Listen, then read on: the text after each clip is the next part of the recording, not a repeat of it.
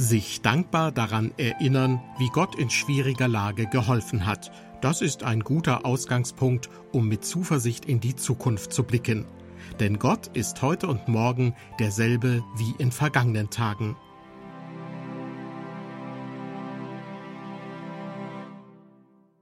Herzlich willkommen zu unserer Sendereihe beim Wort genommen. Diesmal mit der vierten und zugleich letzten Bibelarbeit von Markus Wesch über das Leben und den Dienst von Mose. Seine Aufgabe war es ja gewesen, das Volk Israel aus der Sklaverei in Ägypten herauszuführen. Im zweiten Buch Mose wird davon berichtet. Und es wurde in diesen Tagen sozusagen der Grundstein gelegt für eine Erinnerungskultur, an der bis auf den heutigen Tag jeder gläubige Jude festhält. Mit der Einsetzung des Passafestes wurde den Israeliten von Gott ans Herz gelegt, an den Erfahrungen von damals anzuknüpfen. Nicht aus Nostalgie, sondern die Menschen sollen wissen, dass Gott auch in der Gegenwart und Zukunft ihr Gott sein will. Hören Sie nun dazu eine Bibelarbeit von Markus Wesch mit dem Titel Erinnerung, erwartungsvolle Gedanken Markus Wesch ist Prediger, Evangelist und Bibelschullehrer aus Dillenburg. Vor ziemlich genau einem Jahr war er zu Gast in der evangelischen Freien Gemeinde in Greifenstein-Allendorf im Westerwald. Dort wurde seine Bibelarbeit aufgezeichnet. Er, Jesus, ist das Zentrum. Das Zentrum unseres Lebens ist das Zentrum der Geschichte. Es gibt zwei Zeiten vor Christus und nach Christus. Es gibt zwei Lebensweisen mit Christus und ohne Christus. Er, er ist das Zentrum. Um ihn dreht sich alles. Das merken wir auch, wenn wir uns mit Texten beschäftigen, die lange vor Christus Ereignisse berichten. Und äh, wir merken, wie relevant das ist für, für unser Leben. Die Adventszeit es ist ja gerade für Kinder, unsere, unsere Große ist dreieinhalb Jahre alt, ist das ja so die aufregendste Zeit im Jahr. Das wird so das erste Mal sein, dass das für Mathilda so ein ganz bewusstes Ereignis ist, dass sie mitbekommt. Und dann ist natürlich auch im Kindergarten die Rede da, davon und da wird alles Mögliche erzählt. Und neugierig, wie die Kleinen so sind, stellen die ja im Blick auf die heilige Nacht eine ganze Menge Fragen äh, wer bringt die Geschenke? Der Weihnachtsmann, das Christkind oder sind es doch die Eltern? Oder die Frage, warum gibt es eigentlich so viele Weihnachtsmänner?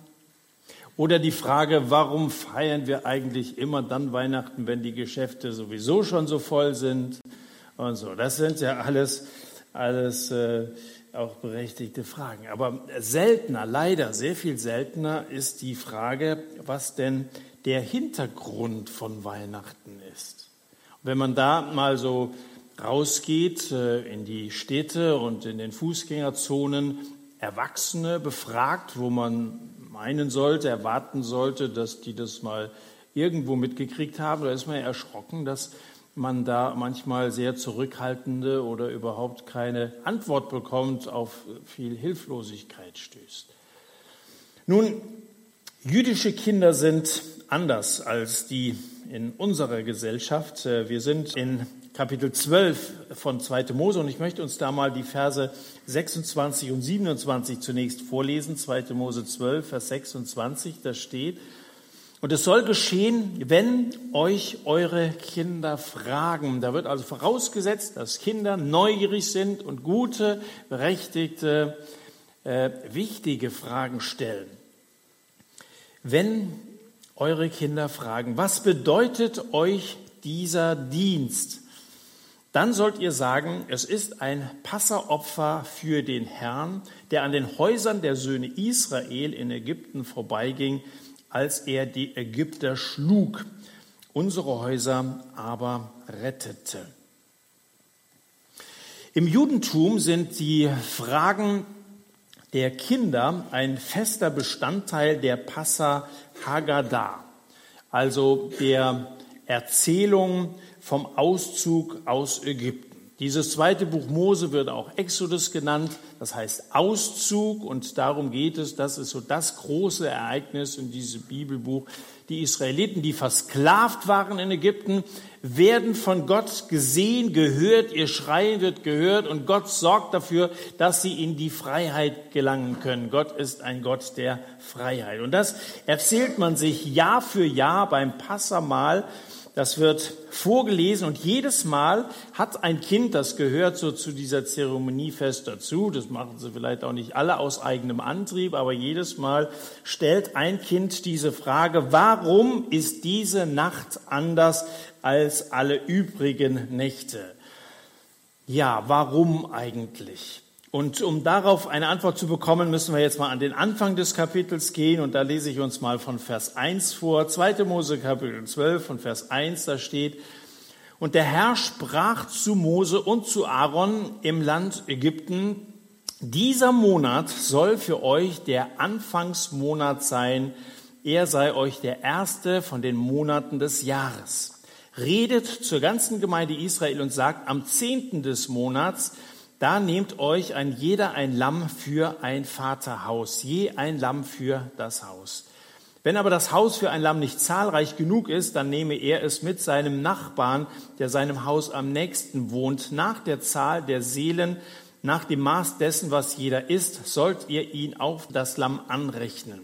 Ein Lamm ohne Fehler, ein männliches, einjähriges soll es für euch sein, von den Schafen oder von den Ziegen sollt ihr es nehmen.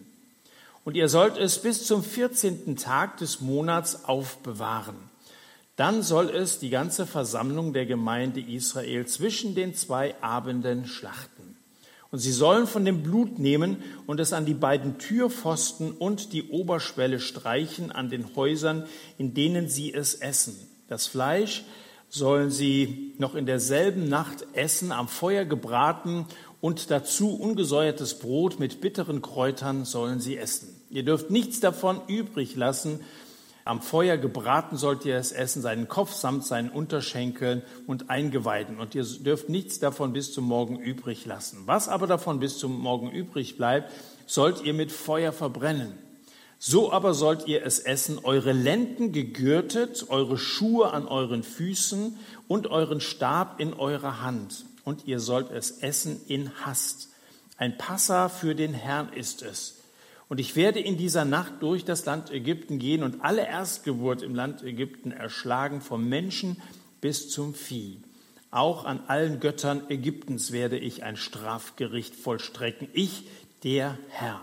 Aber das Blut soll euch zum Zeichen an den Häusern werden, in denen ihr seid.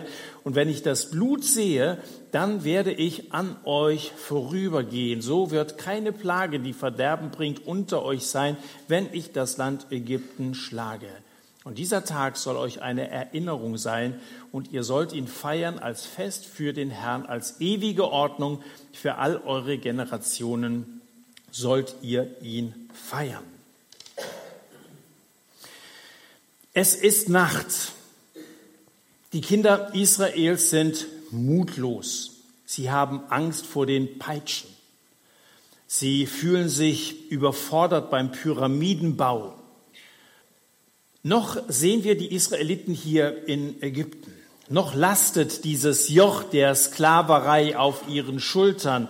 Sie sind unterdrückt. Sie werden wie Arbeitstiere behandelt.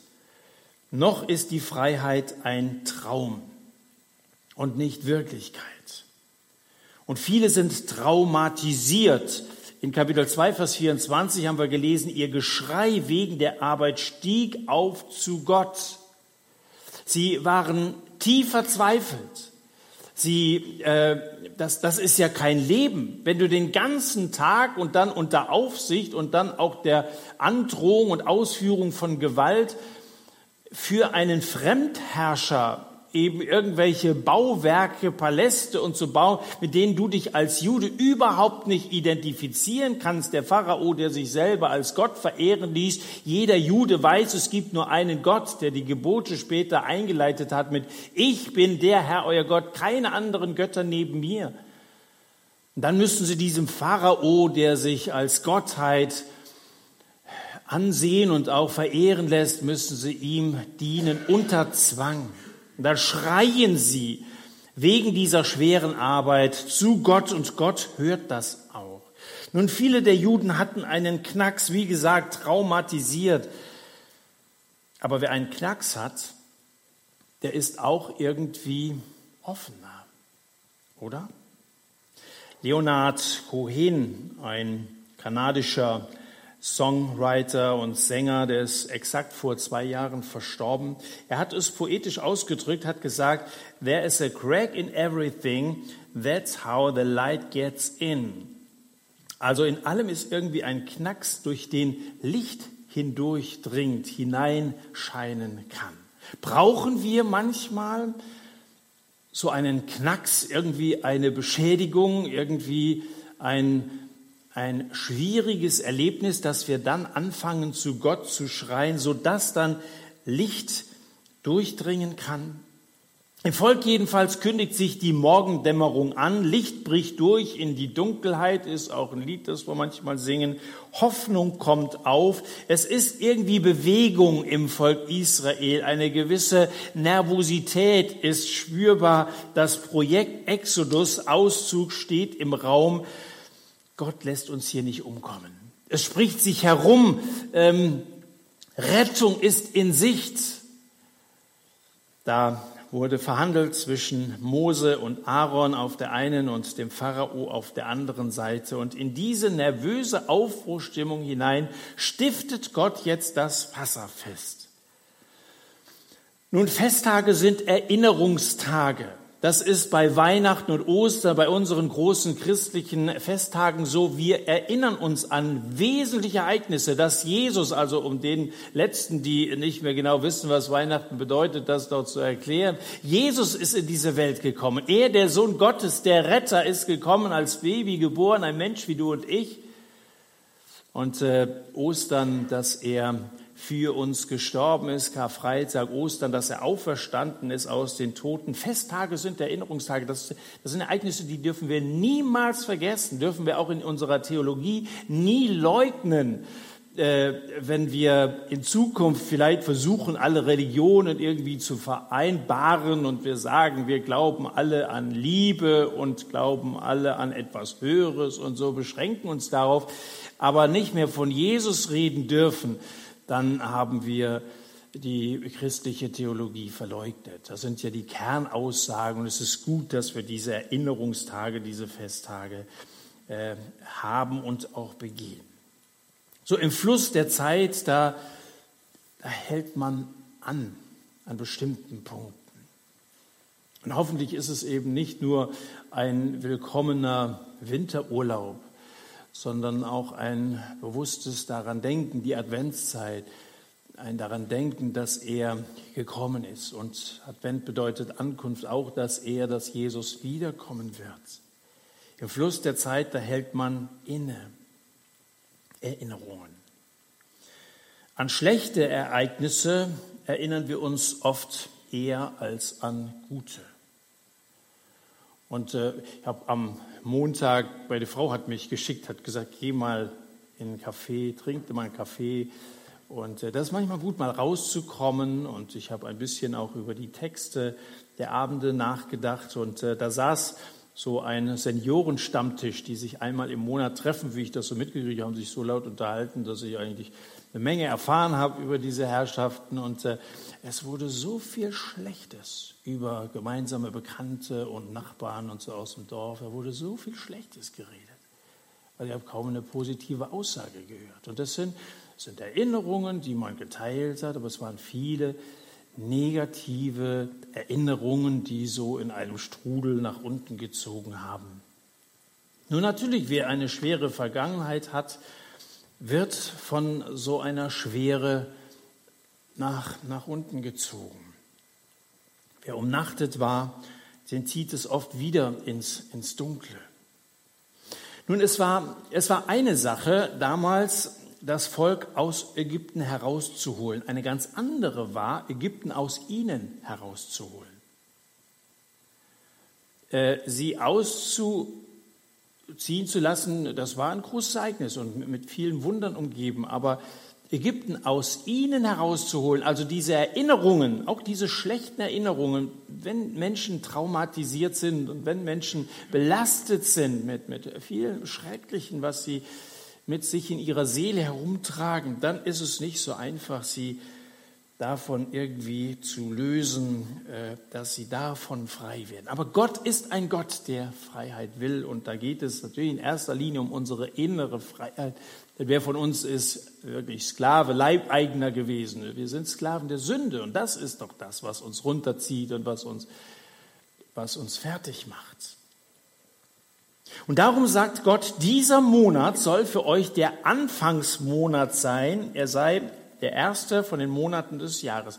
Hier dreht Gott jetzt den Kalender um. Also offensichtlich war das so, das war der, was war es, der, der achte Monat, glaube ich, dieser Nisan, dieser, dieser Monat. Und jetzt sagt Gott, das soll jetzt der erste sein. Damit fangt ihr an. Anfangsmonat heißt, das, was vorher war, das zählt nicht mehr. Wir stellen jetzt alles auf Null. Sehnst du dich manchmal in deinem Leben danach? Nochmal, je nachdem, welche Erinnerungen du mit dir herumträgst, welche Vergangenheit zu deiner Biografie dazu gehört, wünschten wir uns manchmal, die Uhren auf Null stellen zu können und von vorne anfangen zu können. Das, das befiehlt Gott hier und sagt, dieser Monat sei der Anfangsmonat, wir fangen, wir fangen mal auf einem weißen Blatt ganz von vorne an. Die Zeit an den Fleischtöpfen Ägyptens, wie sie das später in Kapitel 16 nennen, wird nicht gerechnet. Die soll für, für Israel bedeutungslos sein, diese Zeit in der Sklaverei, außer dass man sich daran erinnern sollte, aus welchem Elend Gott sie errettet hatte. Schau nicht zurück. Was war schon drin in den Fleischtöpfen Ägyptens? Kamelgulasch oder es, es zog sie tatsächlich wieder dahin zurück. Also nachher sagen sie das in Kapitel 16 in der Wüste ist nicht, ist so ganz einfach auf dieser Wanderung, zu der Moses sie jetzt einlädt. Dann, dann haben sie plötzlich so eine Sehnsucht zurück. Es ging uns besser in Ägypten, an den Fleischstöpfen Ägyptens, als jetzt hier in der Wüste vor Hunger umkommen. Dann, dann murren sie so. Ich meine, würde es sich lohnen, diese Reihe fortzusetzen. Und die anderen, ich hätte ja Lust, morgen übermorgen wiederzukommen, damit wir, sind ja erst in Kapitel 12, wir sind ja längst noch nicht durch, was diese wichtigen Ereignisse hier in diesem Buch betrifft. Jesus hat einmal gesagt, niemand, der zurückblickt, ist tauglich für das Reich Gottes.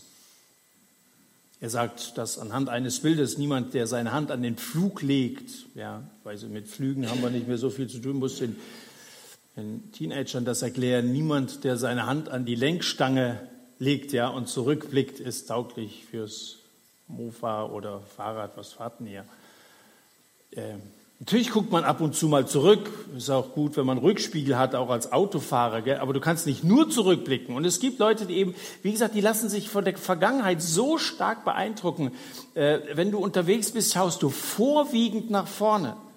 Wenn du immer zurückguckst, dann fährst du irgendwann gegen Baum. Das ist ja schade um die Bäume. Neues Leben heißt, einen Strich zu machen ein Strich unter das, was gewesen ist. Ein neues Leben aus Gott, ein, ein neues Leben, das Jesus uns geben will.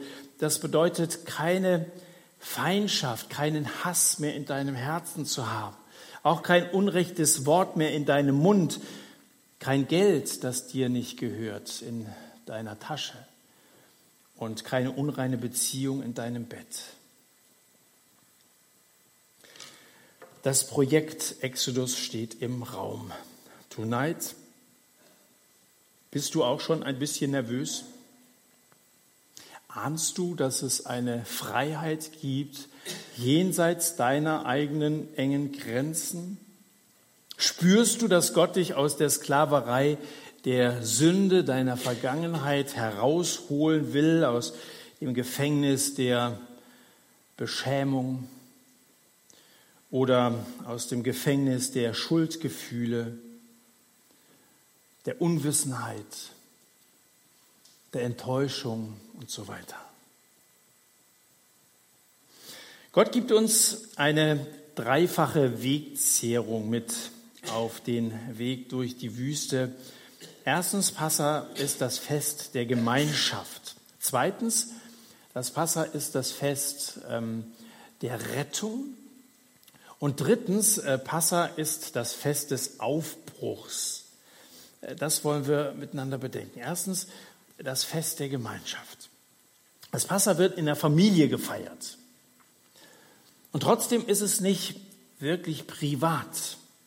Kleine Familien laden ihre Nachbarn ein. Haben wir gelesen in Vers 4, da steht, wenn das Haus für ein Lamm nicht zahlreich genug ist, dann nehme er es mit seinem Nachbarn, der seinem Haus am nächsten wohnt. Ganz egal, wie das Verhältnis zu diesen Nachbarn aussieht, das ist ja nicht immer ein gutes Verhältnis. Gott sorgt dafür, dass sie aufeinander zugehen, dass sie miteinander Tischgemeinschaft pflegen.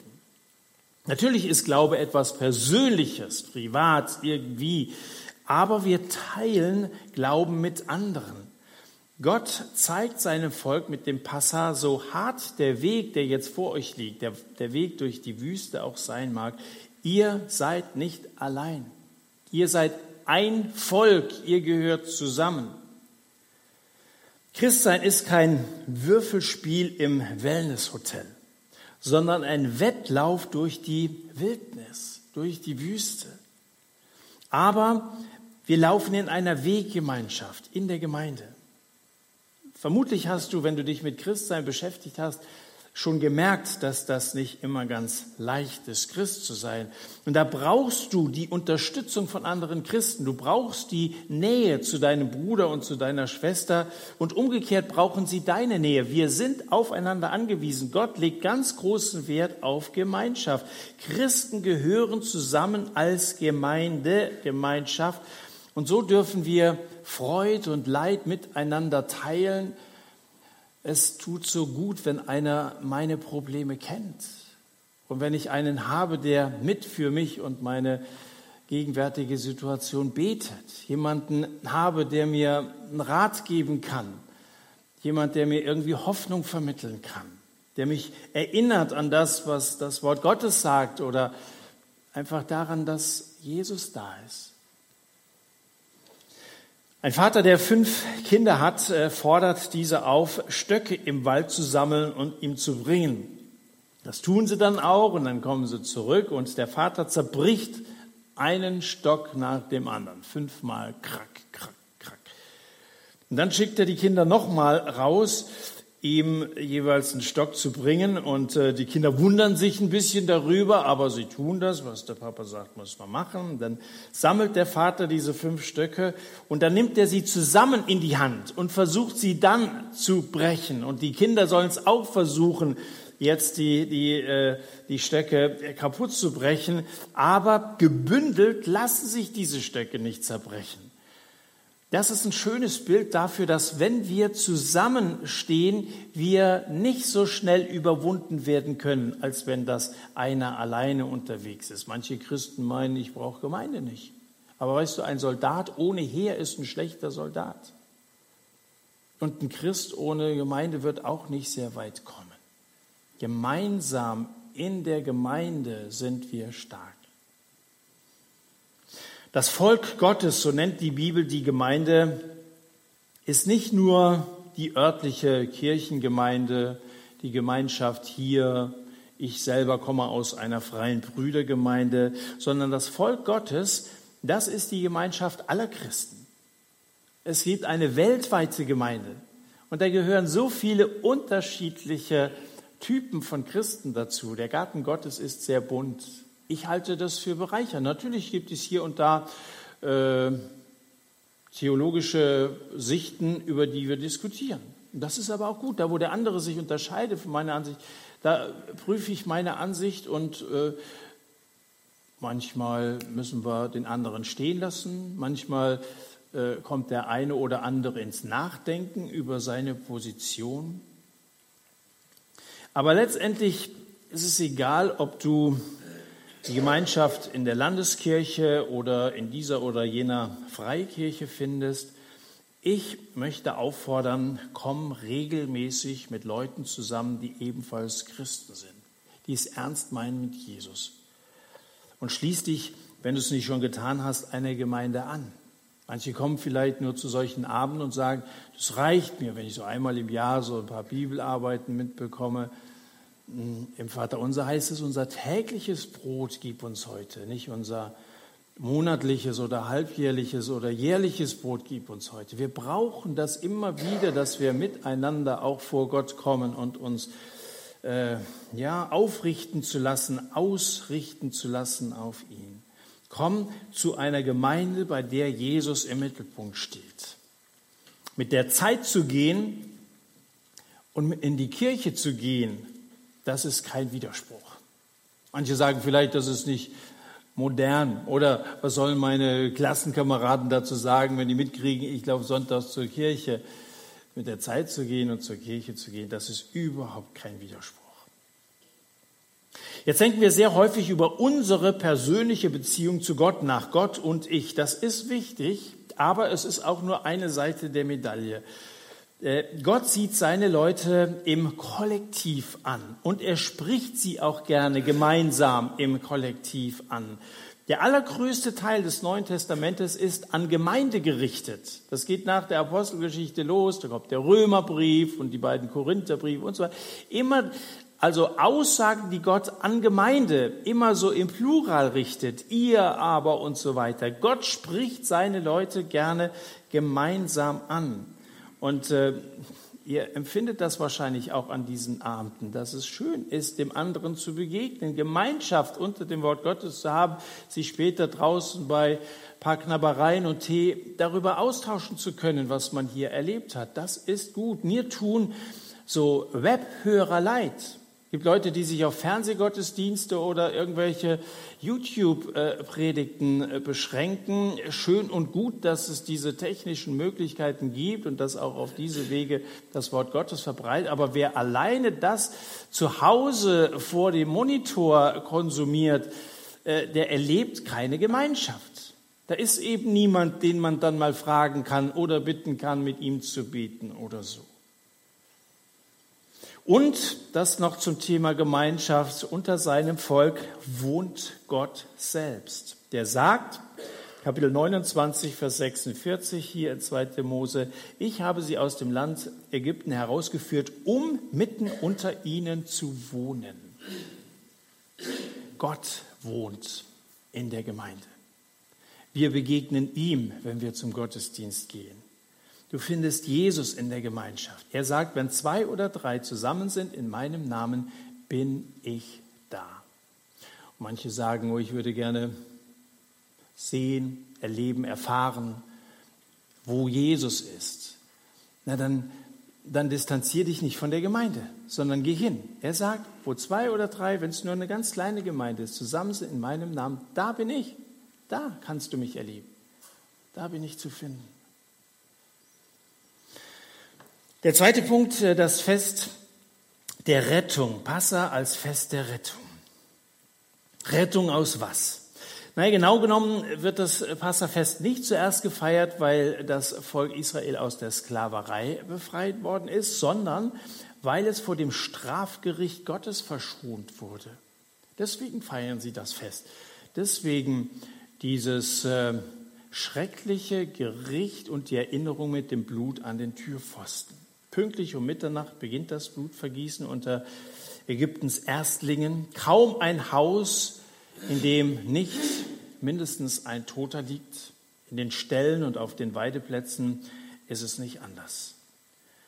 Die zehnte Plage, neun sind ja der schon vorangegangen, äh, dieses Gericht Gottes über Ägypten, dieses finale Gericht ist eine Paarung aus Massaker und Orkan, der durch Ägypten wütet. Aber Gott hatte das vorher angekündigt. Im Grunde genommen hat er Ägypten 400 Jahre Zeit gegeben. So lange waren die Israeliten schon in der Sklaverei oder zumindest im Land und dann wurden sie zu Sklaven. 400 Jahre waren sie die Unterdrücker sie die Tyrannen und die Israeliten die Opfer. Und Gott hatte dieses Gericht angekündigt. Er hatte sehr eindringlich mit Pharao gesprochen. Und er hatte gesagt, dass es kommt. Und er hat gesagt, wie man ihm entkommt. Die Israeliten sollten ein Lamm schlachten und das Blut des Lammes an die Türpfosten streichen. Vers 13, aber das Blut soll euch zum Zeichen sein an den Häusern, in denen ihr seid, und wenn ich das Blut sehe, dann gehe ich an euch vorüber. So wird keine Plage, die Verderben bringt, unter euch sein, wenn ich das Land Ägypten schlage. In dieser Nacht sterben alle erstgeborenen Tiere und Menschen in Ägypten.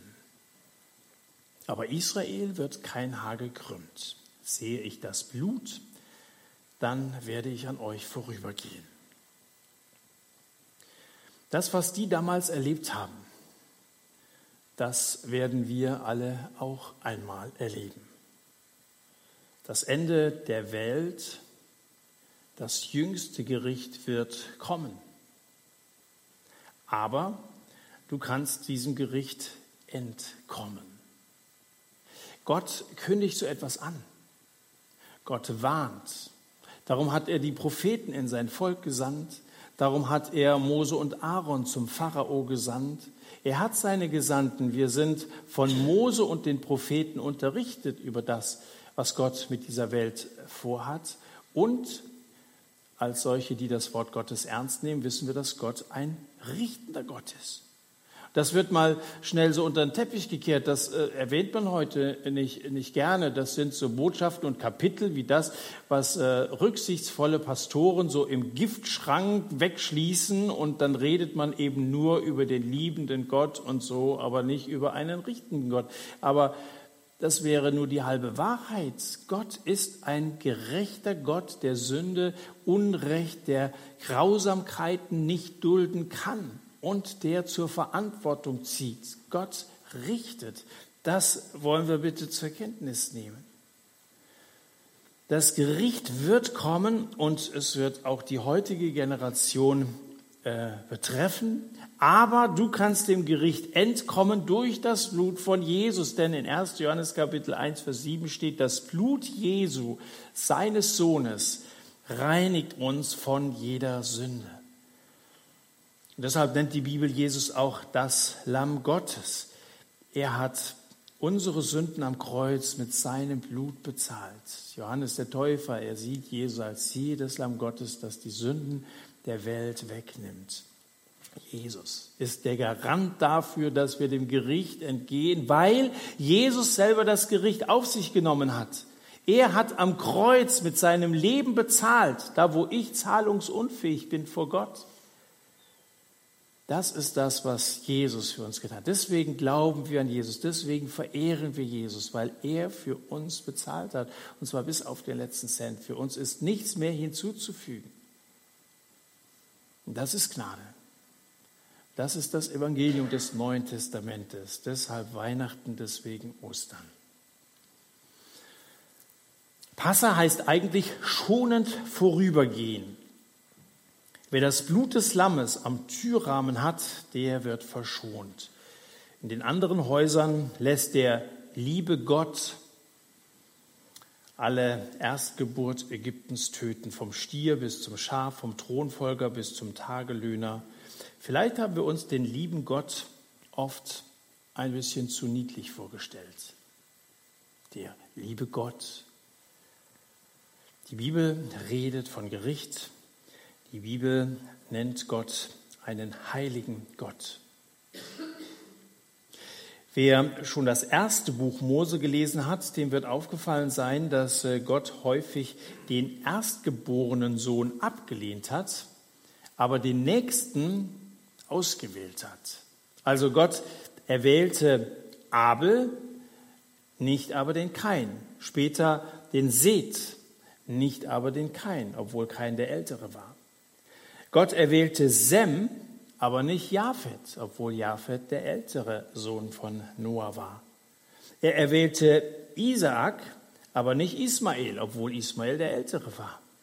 Er erwählte Jakob, aber nicht Esau, obwohl Esau der ältere war.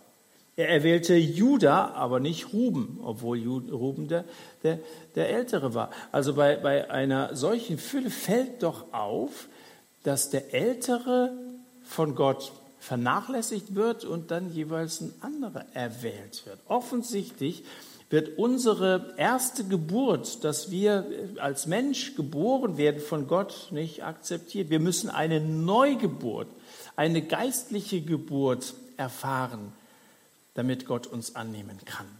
Und das ist äh, übereinstimmend mit dem, was das Neue Testament sagt. Johannes Kapitel 1, da heißt es, allen denen, die Jesus aufnahmen, die an seinen Namen glaubten, gab er das Recht, Gottes Kinder zu werden. Sie wurden es weder aufgrund ihrer Abstammung noch durch menschliches Wollen noch durch den Entschluss eines Mannes. Sie sind aus Gott geboren worden. Nur dieses neue aus Gott geborene Leben ist ein Leben, das ewig Bestand hat. Nicht von uns aus, nicht unsere Natur. Das ist das, was das Johannesevangelium im ersten Kapitel hier in diesen Versen deutlich macht. Der erstgeborene Sohn verkörpert das Beste des Menschen. Aber es ist nicht genug für den heiligen Gott. Das Beste, was wir bringen können, reicht niemals aus für einen heiligen Gott. Deswegen ist es äh, zwecklos, dass wir von uns aus als Menschen versuchen, gut zu sein oder so und uns möglichst gut präsentieren vor Gott. Es wird nicht reichen. Wir sind angewiesen auf diese Neugeburt, auf das, wo Jesus die Uhren auf Null stellt und sagt, ihr seid von neuem geboren, ihr seid neue Menschen. Und erst wenn er alle unsere Sünden, unsere Vergangenheit vergeben hat, dann haben wir eine Perspektive und Hoffnung für die Zukunft und sind auf dem Weg zu unserer himmlischen Herrlichkeit bei ihm. Bei unserer ersten Geburt erben wir Adams sündiges Wesen. Das sind wir verloren. Aber wenn du an Jesus Christus glaubst, wirst du neu geboren und damit von Gott angenommen als ein Kind Gottes. Johannes 1, er gab das Recht, Kinder Gottes zu werden. Und zwar aus Gnade. Eine Treppe nimmt man aus eigener Kraft. Gell?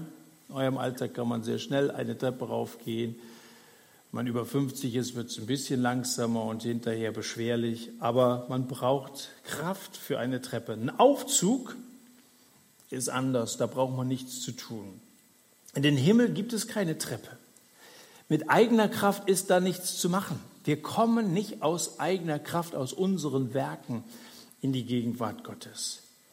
Der Aufzug ist Gottes Geschenk und der Auszug der Israeliten ist auch allein Gottes Sache. Er rettet.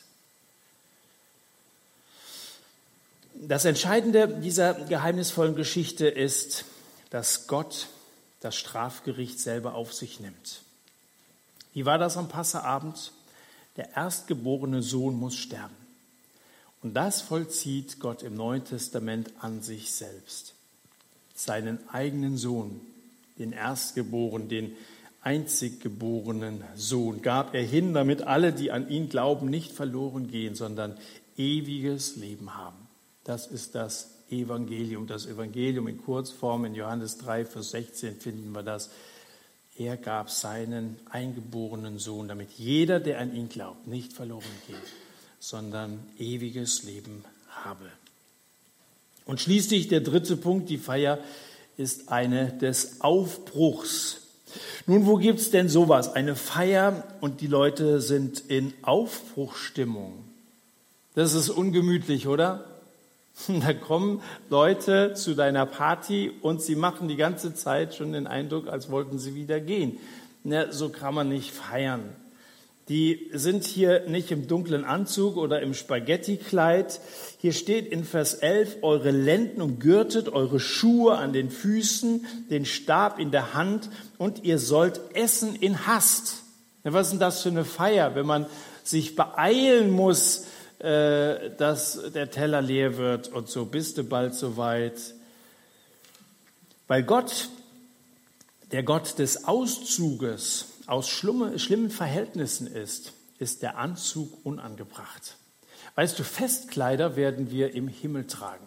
Äh, wenn wir bei der Hochzeit des Lammes in der Herrlichkeit mit Jesus eins geworden sind, äh, dann brauchen wir uns nicht mehr zu beeilen. Dann haben wir die entsprechenden Kleider an. Aber hier, solange wir in dieser Welt sind, sind wir auf dem Weg. So nannte man die Christen übrigens in der Apostelgeschichte ganz am Anfang.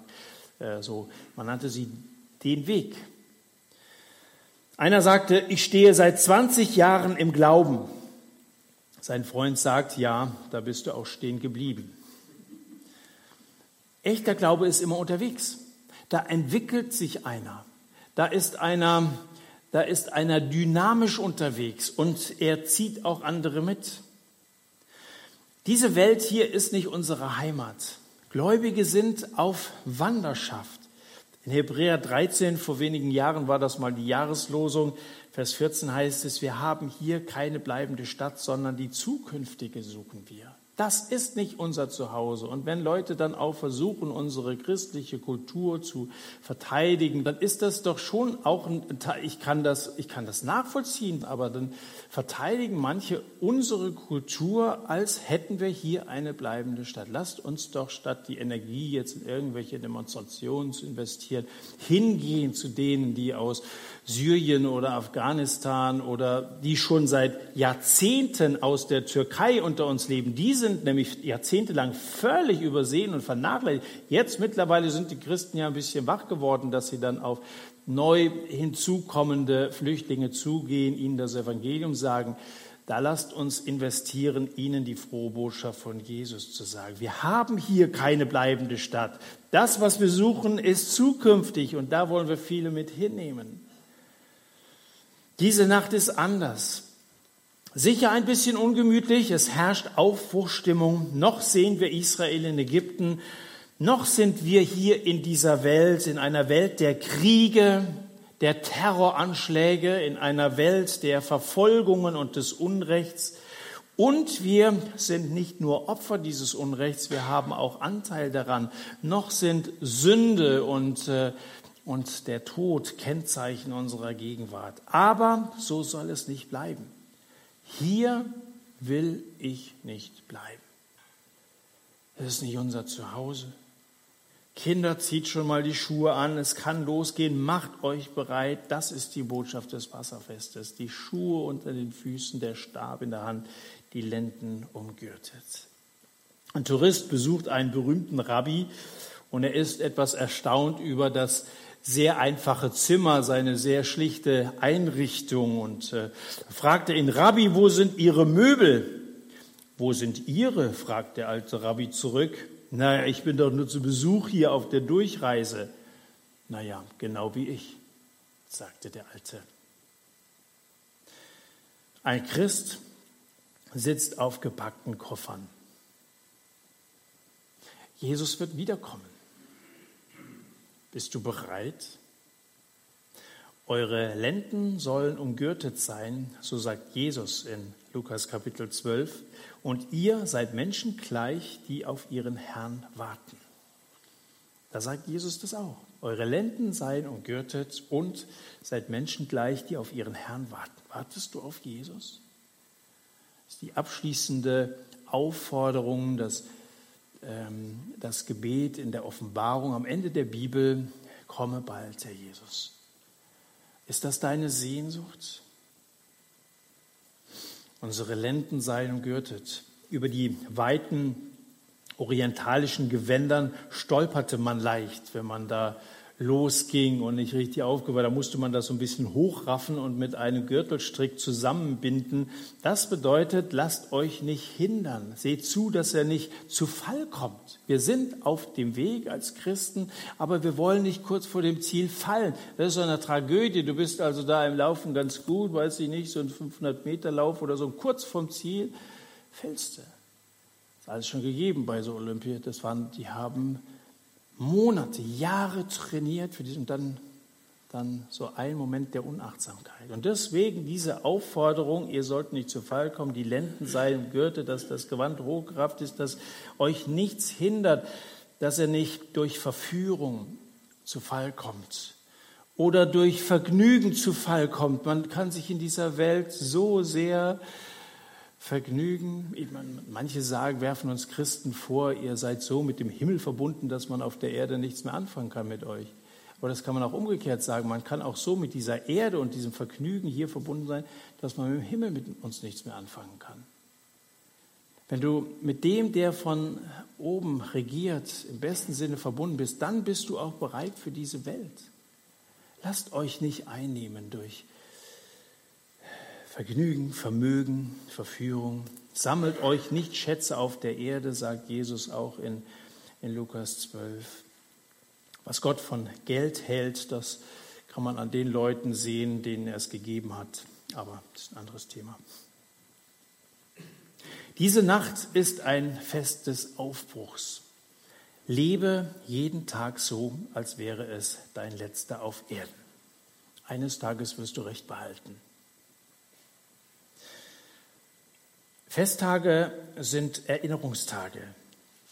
Heute Abend haben wir uns an drei wichtige Dinge erinnert. An Gemeinschaft, an Rettung und an Aufbruch. Was ich befürchte ist, dass du in spätestens vier bis sechs Wochen alles wieder vergessen hast. Das ist das Schicksal eines Predigers. Unser tägliches Brot gib uns heute, wenn du nicht morgen und übermorgen wieder neu das Wort Gottes aufnimmst. Es wird nicht reichen bis ans Ende deiner Reise. Du wirst in wenigen Wochen nicht mehr genau wissen. Ich kriege, es war auch hier so und wo ich vorher war in Kröffelbach, da kamen jeweils Leute zu mir und sagten, ich kann mich noch erinnern und dann haben sie irgendeinen Witz erzählt, den ich gebracht habe. Und dann sagte mir in Kröffelbach noch eine Frau, was du gepredigt hast, weiß ich nicht mehr. Aber an diesen blöden Spruch, da konnte sie sich noch erinnern. Aber so ist es, ja. Damit muss man rechnen. Was kann man denn dagegen tun? Nun erinnere dich regelmäßig feiere das Abendmahl. Das ist eine regelmäßige Erinnerung. Beim Passa, da halten die Juden als Volk inne und sie erinnern sich an diese großartige Befreiung aus Ägypten, ein Ereignis voller Wunder von Gott gewirkt. In den Psalmen, du musst mal die Psalmen, die Propheten lesen, da spürt man diese Nachwirkungen dieses Auszugs. Selbst in den Psalmen, da, da ist davon noch die Rede. Das sind Fingerzeige, die einem unterdrückten Volk damals signalisiert haben, dass der Gott, der damals ihre Gebete, ihre Hilferufe erhört hat, es wieder tun würde. Und am Abend des 14. des Monats, dieses ersten Monats, wurde das Lamm geschlachtet. Sein Blut wurde an die Oberschwelle, die beiden Türpfosten der, äh, Pfosten der Häuser gestrichen, in denen jüdische Familien wohnten. Und Gott würde es wieder tun. An einem 14. Nisan wird auch ein anderer sterben.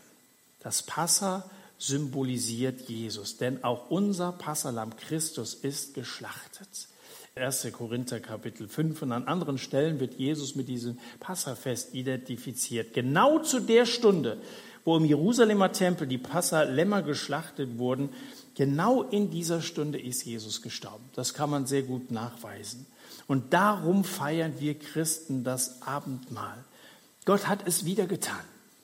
Gott, der damals gerettet hat, er ist der Retter. Er sandte den Retter. Christus, der Retter, ist da, werden wir in der Adventszeit singen.